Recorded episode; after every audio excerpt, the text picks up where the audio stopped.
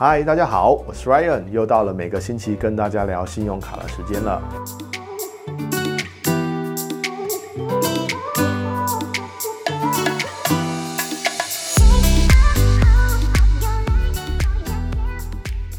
持续进入了年底呀、啊，我们可以开始看到有非常非常多，就是关于各式各样信用卡的 rumor，也就是谣言。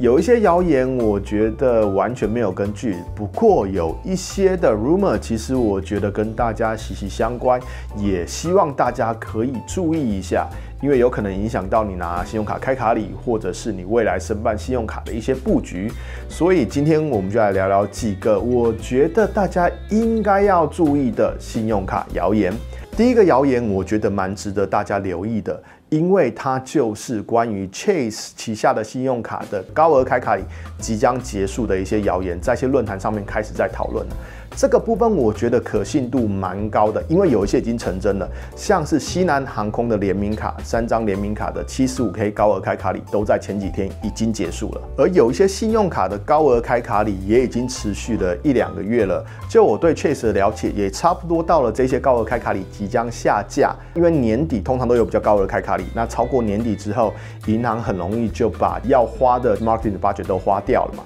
所以年底之后，也就是新的年初，这些的 budget 可能就没了，所以高额开卡礼结束也是一个蛮合理的推测啦。所以这边我帮大家整理了几张，我觉得现在开卡礼非常的好，大家值得申办，然后不要再有拖延病了。因为如果它真的在年底就结束的话，可能你就来不及申请了。这些高额开卡礼包含了前面我曾经跟大家介绍过的 Chase 的 Freedom Unlimited 的这张信用卡，就现在 Everything 一点五倍，然后它在首年有。Double 嘛，所以就变成 Everything 三倍这一张，我之前有介绍过。那接下来这两张，我觉得大家需要特别的注意，因为它是史高开卡礼，而且真的已经持续了两个多月了，大家一定要赶快的入手。如果你还没有入手，就是 Chase 的 Ink Cash 跟 Chase 的 Ink Unlimited 的这两张信用卡。这两张信用卡目前的高额开卡礼都是九万点的 UR 点数，而且这两张信用卡都是免年费。那 Ink Cash 有五倍的 Category。Ink Unlimited 则是 Everything 一点五倍，然后这两张信用卡都带有申办完以后十二个月的零 percent APR，是我非常非常推荐大家申请的，因为十二期零 percent APR，它又是商业版本的卡，不会影响你的信用分数，所以当然就是利用这两张信用卡刷一些大额，然后一年之后再把这些欠款缴清，你可以把原本要还这些信用卡的钱先拿去存高利的活存，拿一些高额的利息回来，然后等。时间到了以后，再来把信用卡的欠款缴清，这是我觉得非常非常推荐使用的。再搭配这两张信用卡的九万点的高额开卡礼，真的，如果你还没有申请的话，你一定要赶快申请。因为我觉得两个多月了，应该网络上传出谣言说快要结束高额开卡礼，应该不是空穴来风，大家真的要特别注意，不要再有拖延病了。这两张信用卡，有些人会问我说，那 Ink Cash 跟 Ink Unlimited，如果两张一定要选一张的话，那我到底应该要办哪一张呢？我自己是这样看的啊，因为 Ink Cash 有五倍的 category 在办公用品嘛，还有在电信服务是五倍，然后 Ink Unlimited 则是 Everything 一点五倍，所以如果你有很多的消费是要花在没有加成类别的。那我会建议办 Ink Unlimited，因为至少 Everything 一点五倍嘛。那如果你有很多办公用品的消费啊，或者是很多电信账单的消费的话，那 Ink Cash 可能就比较适合你的使用。那第二个谣言就是 Wells Fargo 信用卡的谣言。那谣言其实有两个，而且可信度应该是蛮高的。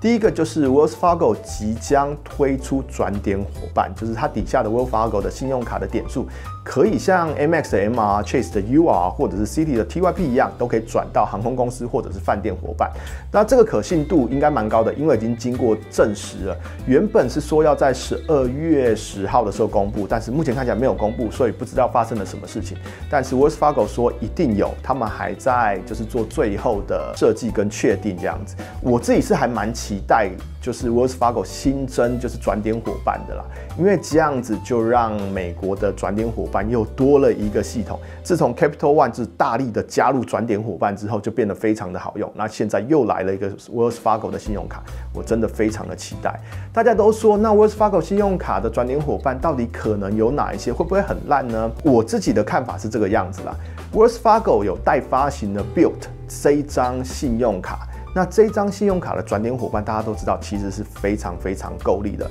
还有包含了美国航空、联合航空，然后 Air Canada 有非常非常多的转点伙伴。我个人的感觉是。Wells Fargo 应该会从里面选择一些转点伙伴来当它新的转点系统的转点伙伴，这件事情我们就有待之后再来验证了。那在推出转点伙伴之后啊，当然就要有信用卡来配合嘛，所以网络上也同时传出了谣言，就是 Wells Fargo 的 Autograph 这个系列的信用卡即将新增两张信用卡，一张是 Autograph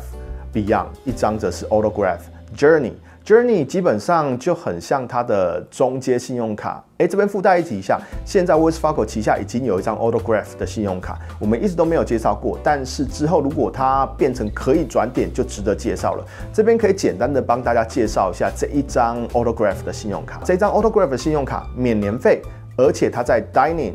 Travel、Dreaming、Gas。还有它在 Phone 都是三倍的点数回馈，然后同时目前开卡里有刷一千五百元可以拿三万点的点数，然后它是免年费的信用卡，而且它没有境外交易的手续费，所以其实是一张还不错的信用卡，只是因为不能转点，所以我一直没有兴趣申请它，也没有跟大家介绍。但是未来它有转点伙伴之后啊，这张信用卡就变得值得考虑了。那另外两张目前传出谣言可能会新增的信用卡，我刚前面有讲到嘛，就是 Autograph 的 Beyond。那这一张估计是一张高阶的信用卡，另外一张则是 Autograph 的 Journey，这张则是中阶的信用卡。那这张 Journey 的部分，其实网络上有些 information 已经 leak 出来了，像是它的开卡礼会是六万点的开卡礼，然后它的年费会是九十五元，然后它可以转点，然后它 earning 的 structure 也不错，像是 Dining 也有三倍，然后还有一些 Travel 也是三倍的部分。那详细的细节目前还不知道。那 Wells Fargo 最近有接受就是